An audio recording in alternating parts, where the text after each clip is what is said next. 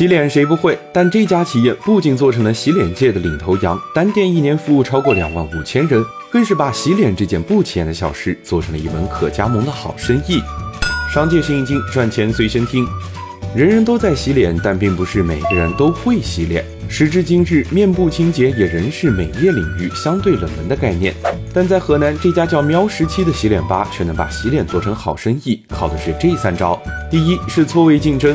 喵十七系列八的竞争对手并不是美容院，和美容院相比，它只提供面部洗护服务，而非传统美容院的医美。服务对象也从高端女性变成了大众消费，单店一年服务超过两万五千人。第二是标准服务，美业行业的痛点主要来自诱导和隐性消费，谁没有理发和健身时被销售忽悠着办卡的经历呢？缺乏标准化流程操作，就会降低门店服务和顾客体验，导致品牌失去信用。所以喵十七一开始就将标准化放在前。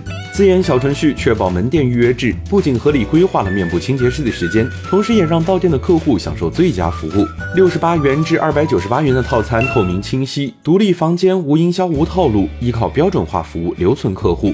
第三是加盟门槛低，小生意做好靠关系，连锁生意想做好就得靠管理。喵时期的强标准可复制，让加盟管理变得容易。不仅制定了多套标准，取得了商务部备案的特许加盟经营许可，将培训服务晋升做到极致标准，同时又自建商城系统，为加盟商提供日常管理和有效的拓客引流工具。不仅能够帮助加盟商掌握数据，分析不同的经营销售，也能复制成功店铺的运营方法，实现加盟店间的相。相互赋能，依靠着与美容院的错位竞争和标准化的价格服务体系，让喵十七迅速积累十万名会员，品牌效应初具规模的同时，加盟门槛也大幅降低。洗脸这件小事也做成了门好生意。